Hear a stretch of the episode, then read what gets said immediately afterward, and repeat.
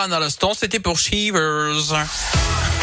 Euh, bonjour à vous, mon Philippe Lapierre. Bonjour Yannick, bonjour à tous. Bon, qu'est-ce qu'il fait là, le coquin? Bah oui, bah c'est l'heure de votre rubrique. Eh oui. Bah la terre, la pierre et vous. Et bah vous savez quoi, Philippe? On va dire stop aux tondeuses, place aux moutons. Eh oui, si on remplaçait ça par ça.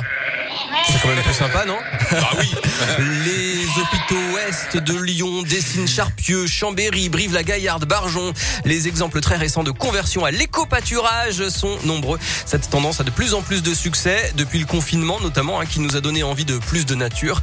Et depuis aussi la loi dite zéro phyto qui interdit certains produits chimiques dans les espaces verts. Alors on voit de plus en plus souvent au bord des routes, au pied des sites industriels ou dans les parcs publics, des chèvres, des moutons, des ânes, des lamas qui broutent. Eh bien c'est ça l'éco-pâturage, une tonte naturelle des jardins et des pelouses qui remplace la tonte mécanique, électrique ou à carburant. Christophe Darfeuille a créé Naturama en 2000 à Sainte-Colombe dans le Rhône.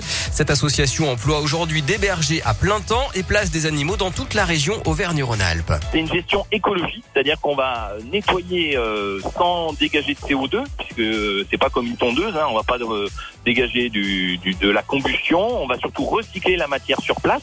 C'est-à-dire que les animaux vont nourrir le sol ensuite avec leurs petites crottes. Et le fumier de mouton, c'est un des meilleurs au monde, puisqu'il va fertiliser le sol très rapidement. Donc on constate, après le passage des animaux, qu'on a facile 20 à 30 de biodiversité en plus, parce qu'on va avoir tout un cortège d'insectes qui vont venir coloniser les sites, attirés euh, par ces petits euh, délaissés. Et ce qu'il faut savoir, c'est que les animaux sont euh, parfois des espèces rares ou menacées. Afin de les préserver, ils sont aussi de temps en temps récupérés pour couler une vie tranquille après avoir subi des malveillances. Alors si cette solution est très avantageuse pour les entreprises et les collectivités, elle l'est un peu moins pour les particuliers. D'abord, il faut un grand terrain, hein, au moins 2000 à 3000 mètres carrés, pour éviter le surpâturage. Et puis l'autre frein, c'est qu'il faut pouvoir s'assurer que les hôtes traitent correctement les animaux. Il est aujourd'hui aussi possible non pas de louer, mais d'acheter carrément des bêtes. hein. De plus en plus de copropriétés s'y mettent. Une appli et un site ont été développés pour trouver des offres d'éco-pâturage près de chez soi. Rendez-vous sur monbergerlocal.fr et sur radioscoop.com pour en savoir plus. Voilà pourquoi est-ce que j'adore cette rubrique La Terre, la Pierre et vous. Tous les jours, il nous en apprend euh, une neuve. Voilà, de nouvelles.